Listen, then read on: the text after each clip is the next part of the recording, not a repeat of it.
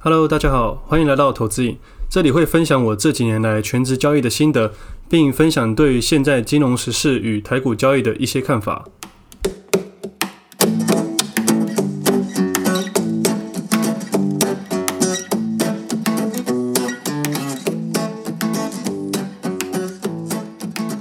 今天时间十一月二十二号星期日，这是我第四六集节目，我是魏德。今天这集就直接开门见山的说吧。我们投资引开了一个 Press Play 的订阅制，里面分为两个方案。这两个方案的概念很简单，就是一直以来我说的，我分两个账户的关系，一个是我种树的概念，另外一个是我玩的账户。第一个概念就是它算是长期投资的观念，持续的投入，不太做卖出的动作，只会在里面适时的做换股调整。它算是是一种存钱累积资本的概念，也是未来人生的一个保护伞。这个方案是两百九十九元，它比较适合小资族。新手投资人或主业很忙的人可以去订阅它，里面的内容大多是投资的观念与实务的结合，还会加上一些金融时事的更新，也会分享我种树的长期投资的标的选择与一些概念想法，会多利用一些图文解释与生活的例子相配合，让大家可以更能理解一些艰难的一些概念。这个方案主要是因为我知道长期投资与一个正确的财务观念需要阳光、空气、水，还有时间，需要时间去发酵。而任何对于未来有极大成就的事情，都一定会在不知不觉成长之中。这种类型的投资人需要时间去累积。我是真心希望投资的新鲜人一定要种下自己的第一颗种子。为什么会这么说呢？因为以前的我也是从存钱理财到投资，之后因为有多余的钱才开始做投机。而现在的自己是投资加投机，但对于存钱跟理财，在我当初的时候也是非常多的想法可以去分享的。但在这个方案里面，不太会讲到衍生性金融商品。因为衍生性金融商品都会使用到杠杆，我觉得不太适合刚入门或者一些新鲜人。那我我希望这里是一些非本科系的听众或刚出社会的一些金融系的新鲜人。里面还会有保险、债券、外汇、股票、基金等等概念的整理。我每个月至少会分三篇以上的文章内容，有可能会四篇、五篇、六篇都有可能，看当时的行情有没有适合种树的标的。那也会提醒各位一些金融商品的概念。也会有一些 ETF 或被动投资的概念，大家喜欢用被动投资嘛？但是你们知道进场点跟出场点与资金的分配也是影响绩效的一个很大的因素。还有像之前提到九九零是宝城，还有三七一的日月光，这些都算是我长期投资的标的之一。但就像我说的一样，时机点很重要。现在保存已经三十二块了，那其实我到现在都还没做一些太多的动作。而如果你说今天开始三十二元切入，我反而没有太大的兴趣，因为在这个时机点，如果你没拿到入场券，你进去也是很危险的。虽然长期投资会放比较久一点，那既然你要进场，何不选择一个比较好的位置点进场，而不是乱买？就像我说现在的台积电，虽然快五百元了，你说它可以进场吗？如果你要放十年，的确可以，它未来还是很很有可能有价值。但它有没有可能先回到三百元，再回到四百、五百，再突破上去呢？那这个周期要多久？可能五年、十年不一定。所以即使是长期的投资，也要相对找到自己的优势。那在里面你会看到如何调整、如何分析、如何去看，我也会在这里完整的去说明。那也会有其他适合当时的标的去讨论分享，会将理论搭配实事去分享。那第二个方案是七九九，就是我说的我的第二个账户，是我用来玩的账户。这里会分享我平常交易上会看的一些资料与观察，包括基本面、筹码面、技术面，还有情绪面、价格面等等。里面会提到股票、权证、期货、选择权，自己会使用的时机与方式，而我对于这些商品的一些理清概念。但我主要还是会放在股票上面，因为股票还是比较多人去使用，其他的商品都有一定的难度。那其他的衍生性金融商品会当做辅助用的。那对我来说，各项商品的大逻辑概念是不会变的，各项商品都有自己的心态面与在现在金融市场上使用的实际方法。我大概说一下，就像我说的，选好你的标的，在极端的下缘时可以买入股票，并且在接中间的时候切入期货，在最上缘的时候卖掉期货，并且搭配权证使用。如果突破区间上去，以杠杆的角度来说，会不会比较可观？那股票的部分反而要等到下次拉回的时候再去买入，这才是所谓的加码。那追高你反而是要杠杆的商品去使用，但这边难度比较高。你如果都不太清楚，就使用股票就可以了。因为期货会有滑价的风险，那权证会有时间价值流失的问题。那以这四个商品来说，我反而觉得股票需要多一点耐心，期货多一点策略，权证需要一个好的时机。那选择权呢？选择权会比较难一点。选择权，如果你在做卖方，你必须双边使用期货去降低期端值的风险。那如果你做买方的话，可能一个月只有一到两次的进场机会。而选择权的使用及时机通常都要搭配你刚好当月有获利的一半金额去投入。它是买一个乐透的感觉，没了就丢掉。有了可能会很可观，但就像我说的，它对我来说，这个使用时机是一个乐透的感觉。讲白一点，它就是赌博。那以上就是这些商品的大逻辑。那如果把衍生金融商品给拿掉之后，就会更简单一点了。你只要关心选股、买进、卖出、加码、减码这几个观念就可以了。但背后还是要做好资金的调配，再配合市场行情去做增减。也因为这边比较多元一点，我倒是觉得以每日的收盘价格，或者是以周为单位去观察就可以了。当然，里面还是会听到一些心理层面跟一些实际交易的主力思维、资金控管、背后风险，如何停损与停利的一些心理层面，还有极端值会发生的问题要如何去避免。因为这市场的资讯真的太多了，很多人不知道到底要看什么，也不知道怎么整理。但我多年来都只看自己想要的东西，意思是说，市场的讯息不管多多，我都只会看那几个东西，我不会全部都看。例如以前提到的元大石油正二，还有富邦 VIS。元大五十反一、康友的生技股、低压股等等，还有申购新股的账数是问题等等，这些都是我完全不会碰的商品，因为我知道背后有很多的问题会把这个胜率降到很低。但每次看到有人问我说他如果持有这些商品要怎么办呢？其实我有时候都不知道怎么回答，因为这种商品我连摸都不会摸。这五个月来提到一些别碰的金融商品，好几个都下市了，这些都是实际上的一些问题，新闻媒体并不会特别去提到。因为不关他们的事情，但如果有订阅制的关系，我会请我的学弟帮我整理所有有问题的商品的表格，放在里面，让大家尽量去避免它。这方案里面还会观察到我每周观察到一些强势股去分享，也会分享一些弱势股去避免，在适合的时机点设计自己的投资游戏。虽然自己还是定每个月至少三篇以上的游戏设计。但我相信大部分的时间都会超过三篇以上。我觉得还是要依照市场的行情，就像最近的八月、九月、十月的盘就比较无聊一点，但十一月开始动起来，但通常这两周的获利就会比前面三个月还要多。如果真的要设计的话，十一月份我应该会设计超过十个以上吧。但每个人的资金有限，你不可能全部都买进。平常呢，我只会看自己要的，所以其他的东西都不太关我的事情。因为以我的经验来说，游戏设计之后不一定会成功，也可能会失败。但我的游戏设计就是可能一个月会成功一到两次的设计，但只要成功抓到一次，就有机会抓到一条大鱼。但还没有成功之前，你可能会一直退场。我觉得这才是最真实的金融交易。我的玩的账户通常都是这样子。小赚小赔去做调整，然后会有一次大鱼的出现，但是出现之后，通常大多数人都没办法好好去操作。原因是什么？因为你可能第一次碰到什么是大鱼，你可能看到鱼头你就把它放掉了，所以好不容易看到一个获利，你就赶快卖出，之后看着股价一直喷上去，最后可能因为懊悔去追高，或者等它跌回原来的位置后再去买，但其实通常跌回原点的时候，都是趋势已经向下了。这个方案里面会有我所有想说的东西，我会肆无忌惮的去说。但放心，我绝对不会在盘中发文。我希望大家都能有自己设计自己的游戏，所以不会在盘中影响各位。我觉得短线交易最难的地方，就是因为你必须忍过这段小赚小赔的调整，等到你失去耐心的时候，会突然给你一次大鱼的机会。而就因为这段时间你被市场磨得心很累，只想赶快结束这一切，所以常常错失很多机会。我相信各位一定有那种看了很久的股票，最后真的喷上去的时候，结果自己一张都没有买到。原因就是这样子，市场很魔心，玩的是人性。大多数人都不太适合盯盘，因为我盯盘了六年了，而这超过一千个日子里，我的对手就只有市场，而我们比较的只有耐心。我不跟其他人比较，因为这是我的游戏。那方案的链接在底下的资讯栏里面，或者你们可以去 FB 上面找链接。我谢谢大家的信任与支持。最后，我觉得大家不要整天在市场找标股，因为你自己可能就是那个标股。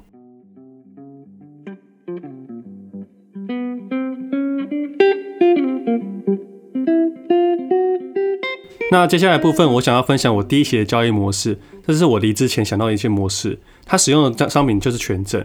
我在过去有一集分享我第二期的交易模式，我记得好像是 EP 九还是 EP 十。而在那一周，我也直接实际交易，也附上了一个完整的每日买卖的对账单跟资金控管的概念，也在那一集节目完整的分享交易逻辑。有兴趣的朋友可以回去听看看，再去 blog 上面看一下完整的资料。会这样交易是因为我想认真骂权证这个烂商品。但我不是想让人家误会，说我是因为赔钱带着负面情绪去骂的。我想证明权证可以赚钱，但因为它真的太烂了，不适合新手投资人才会跳出来表示。我希望新手投资人不要贸然去尝试。不然大家都会被券商给欺负。我那时候大概是用五十万的资金，一周获利二十多万吧。那个做法就像我说的，每个月可能会吃到一次大鱼，但我不知道什么时候会出现。而那个时候刚好花了八天就吃到了，所以我就停止交易了。我是为了分享，为了骂 而去做交易的。但在那一集有提到，那是我第二期的交易方式。那之后我会做一个第一期的交易方式。那第一期的交易方式就是我当时在营业员使用的，也是使用权证，但是从十万开始出发。不过离职后我就换到第二期交易了。那为什么我现在不再使用呢？因为我说过，权证上有资金上的限制，还要应付人为的动手脚，所以不是我的主力商品了。那我最近回想到，我之前离职后有一个月的时间，手把手教我学弟怎么操作。他是我一个唯一教过的朋友，而且我们还在盘中通电话那些的。那这方式的胜率是蛮高的啊，只是背后有几个风险要去注意一下。第一点，你需要资金控管；第二点，你要选股；第三点，要打破旧有的观念。第四点，除了自己的标的以外的东西都不要关心。第五点，机械式交易。第六点，你会很无聊。我那时候是用十五万交我朋友的，但真实在留单的部位大概是五到十万，是为了第一点资金控管。那第二点就选股的方式，这就比较难用说的，而且市场都一直在变化。拿过去的例子去讲，好像没什么太大的效用，但是到现在也是可以的，因为股市没有新鲜事。第三点，打破旧有的观念。通常大家都怕追高杀低，但全程因为周期还有商品的因素，刚好要追高空低。第四点，除了自己以外的标的都不要去关心，意思就是处理好自己的部位，再去看其他的，不然你总会去看别人有的。第五点，它有点像机械式交易，有时候一天只有做两到三个动作而已，有点像写好一个公式一样。但对我来说，最重要的是资金控管和选股而已。选股比较难马上学会，但是资金控管却可以。你只要在每次下单的时候下自己总资金的五分之一到四分之一，然后维持一样的模式，而在关键的时候切入，你会排除很多心理层面的问题。还有一件事情，只有在获利的时候才加码，要很在乎停损这件事情，而且你要有一个心理建设，每次买入的时候都要预设自己有一个赔的范围，并且要遵守前一天的规划。那这个商品有资金上的限制，你们要知道，权证是避险用的，所以你要赚到很大笔的资金，这个几率是蛮低的。可能可以，但是你使用期货或股票的话，效果会比较更好。但是对于小资金的话，反而是个优势。你吃不到肉，但可以喝到汤。而我离职后就已经不想再喝汤了，所以就不太用了。而这背后的东西其实也不少，最重要的还是要靠经验与时间去累积自己的信心，并不是说你一个月、两个月就能有信心。我第一期大概花了两年的时间，第二期大概花了一年多，现在也才有足够的信心。我们不要总是想着一夜致富，因为这一个夜你会忽略很多风险。反而选好一个方式，可以让你使用的比较久。那那次的教学已经好几年前了，我只查到单月的损益，因为那时候为了他，我新开了个账户。那我把对账单放 FB 给大家参考，去研究一下资金控管的部分。那那个月的结论大概就是只赔一笔的样子，大概赚了三万多元吧。有幸运的朋友可以把我第九节第二期交易模式跟第一期的交易模式去做一个整理搭配，你会发现大方向逻辑不变，就是资金控管跟期望值概念而已，只是稍微去做一些调整，因为资金是一个十万，一个是一百万。但就像我说的，对账单这种东西啊，就像篮球场上球员得分一样，这球员的高得分的背后是透过大量练习得来的，不一定每个人都可以这样得分。而分数的背后很多事情要考量，我之后再一一分享给各位。但我需要强调的就是，权证商品跟期货与股票刚好相反，所以每个商品都要分得清清楚楚，不要贸然去乱使用。那最后一个部分来回答底下留言的问题。第二个问题是，优质节目社群发布回的回复用心，想请问有没有玩过牛熊权证？差别是有没有时间价值跟限限价停损，对吧？没错，有时候买权证的时候会看到明明收盘明明照是买盘一点五，因没有人成交，所以停留盘中在一点二元。隔天开盘涨跌幅一点点，却缩成成一元。我的理解是因为一点五去扣开盘的跌幅，怎么感觉好像是从昨天的盘中成交一点二块去扣的感觉？我指的是牛熊权证，感觉比较不会被券商吃豆腐。一般的加权权证常常被吃豆腐。另外，权证如果选错方向，跌幅大于涨幅是真的吗？例如，大盘涨一百点，权证涨十五 percent，相反是跌一百点，权证报价却跌二十 percent，这是我玩权证一两年常碰到的情况。那我的想法是，我玩过牛熊权证没错，但我觉得牛熊权证比权证还有融资还要更差。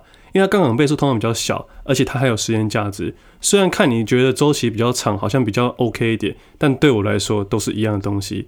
你说开盘价会被吃豆腐，这是很正常的事情。他们一定会吃豆腐的，相信我。他们是开券商的，他们当然要赚钱啊。那你说十五 percent 跟二十 percent 这个观念是一定会发生的事情，因为他们就是拿我们投资人去做避险的。我讲给你听。主力会拿权证做避险，那券商要负责；券商会拿投资人做避险，所以我们投资人要负责。那投资人要怎么避险，我们自己要负责。但是还是有办法赢他们的，只是我觉得要赢他们的机会比较难一点。那我觉得如果是新手投资人，不如不要把放大资金，也不要太在乎这些小细节，因为权证这种东西看起来好像可以去计算，但其实完全不能。它只要一个因素会变动，它整体就会变动了。所以你们不要抓到这么细，反而是要找到交易逻辑。那下一个问题是。五星好节目先吹起来，想请教魏德大，在第四十四集分享的顺势加码，有提到前面一路顺势买到区间上缘，在涨停当天经过计算出掉一半的成本，剩下的继续玩。那想问，如果之后持续上涨的话，该如何继续顺势加码呢？我觉得对对于你的叙述来说，我怎么讲都不太适合，因为我们每个条件不一样。那以我的大方向来说，既然你都已经减掉一半的成本，你要多点时间，再再慢慢后面去观察，之后再看要不要顺势加码。因为你的手上剩下一半的现金，你其实有更好的标的去选择，不一定要执着于某一档股票。但如果到时候拉回还不跌过你的成本位置的话，你还是可以顺势加码。总结就是多一点时间吧。那下一个问题是，呃，他的问题比较长，那我直接切入重点。他是一个正大金融系的学生小菜鸡，他主要问两个问题。第一个问题是想要问我说，大学所学的理论知识对于实际投资面有没有帮助？我知道经济市场本身就跟理论实际上不太一样，但好奇大学学这些专业知识，经济学、货币银行学、衍衍生金融商品，对投资的帮助到底有多少？你刚刚说的我都有念过，但你说有没有帮助？我相信是一定有的。我觉得把理论学好是一件很棒的事情，我不会阻止你学这些东西。但我要说的是，到了实际市场里，会是一个新的世界。理论的学习会让你在实际面更有逻辑、更有信心。第二个问题是，小编是不是你的女朋友？呃，不是，诶，小编是我在游学认识的同学。说到小编，我觉得很多人私讯我谢谢我，但我觉得你们应该要更谢谢他。对我来说，这五个月来我可以随时离开，但对于他来说，他是全职在分享的。我到现在还没办法给他什么薪水，因为我们都没有考量到收入这件事情就冲出来分享。我有好几次想要停止分享，但每次看到他没日没夜，甚至利用假日在整理大家的资料与平台时，我就在想说，不然再试看看好了。因为我白天有在交易，交易才是我的本业，但对于他来说，投资也是他的主业，是他的全部。那时候我就在想，分享给各位到底是我的梦想 还是他的梦想？所以你们更应该要谢谢他。那最后一个部分，我想聊一下我的故事。其实，在营业员的时候，以当时自己的交易量，经理需要我，他希望我不要离职，因为我知道他会担心我离职后去下别家的量。因为在当营业员的时候，不能开别家的户头，但一般投资人可以。但对我来说，公司交易跟外面交易其实差不了多少，因为我交易日一定会坐到电脑桌前面。但因为那段时间，我帮一个朋友处理房屋诈骗案件，而对方建商是有名的黑道建商。我在处理的过程中也提到我的公司，最后跟建商撕破脸。但最后成功帮我朋友的受骗金的七百万给保住了。但因为当时的我不想有太多干扰或影响，所以我跟经理谈了一个计划性的离职。所以处理完我朋友的事情之后，我就直接离职了。因为当时我已经可以自行交易，不需要靠薪水生活。所以我知道当时的我是拥有选择的权利。我选择帮了我朋友，然后放了工作。而就在全职后的一两年后，我朋友的钱最后还是被骗回去了。当时的我知道后很挫折，我不知道为什么人性可以这么的难理解。我为了对方付出了这些，但最后他还是因为一个贪字被打回原点。而那个时候，我开始对这个社会很失望，我觉得人性没救了，所以我也不再分享任何的投资。但很谢谢这五个月来一直听我们节目的听众，你们让我再一次相信这个社会会用订阅制，是希望我的平台可以一个稳定的收入，让我们可以用这些资源花钱请人来帮忙，而不是都拜托朋友整理东西，因为欠人家人情的事情是走不远的。那我们希望这件事情可以走得又长又远。也可以利用订阅制的关系，让我们尊重彼此。我会给你值得的东西，你也可以开始认真看待投资这件事情。这社会很多免费的资源，但很有可能最后会沦落为两件事情：第一种就是免费拿到没有用的东西；第二种就是免费拿到诈骗的入场券。而我希望把这件事情做到最好，也把各位当作朋友，所以之后会有希望跟听众见面，但会以订阅制里面的朋友为主，因为只有这样子，我才能知道你是支持这个理念的朋友。成立一个不一样的金融媒体，要壮大这件事情，资金是最实在的事情。而投资瘾是我除了交易以外的另一个创业。我说过，我的生活跟交易是完全分开的。而生活中的创业，我知道很辛苦，就像我刚开始小资主在交易市场里的感觉一样。你必须全力以赴一个不一定有结果的事情，在交易市场里会有获利带来的助力，那是我唯一一个坚持下去的意义。但投资瘾却对我来说不一样，它多了一个社会责任，多了一个梦想，多了一个成就感。我前几天听了我第一集的节目，而听听现在的自己，我更深刻体会到成长这件事情是不知不觉的，而在这过程中是辛苦的，会有许多的压力。但如果你能开始喜欢这个压力，它就是一个成长。任何的创业都很辛苦，但创业这件事情可以让你的人生很精彩。之后的我会维持我的初衷，分享最真实、最实际的东西给各位，用这些资源帮助更多的人。我不能保证你订阅之后就会财富自由或赚大钱，但能肯定的是，认真学习可以让你在投资路上有个方向。拥有一个设计自己投资的能力。那 PressPlay 的订阅链接在资讯栏里面，订阅又开始为自己的投资负责。这条路不好走，但这辈子你总有一天要开始走。我们今天先到这里，我们下次见，拜拜。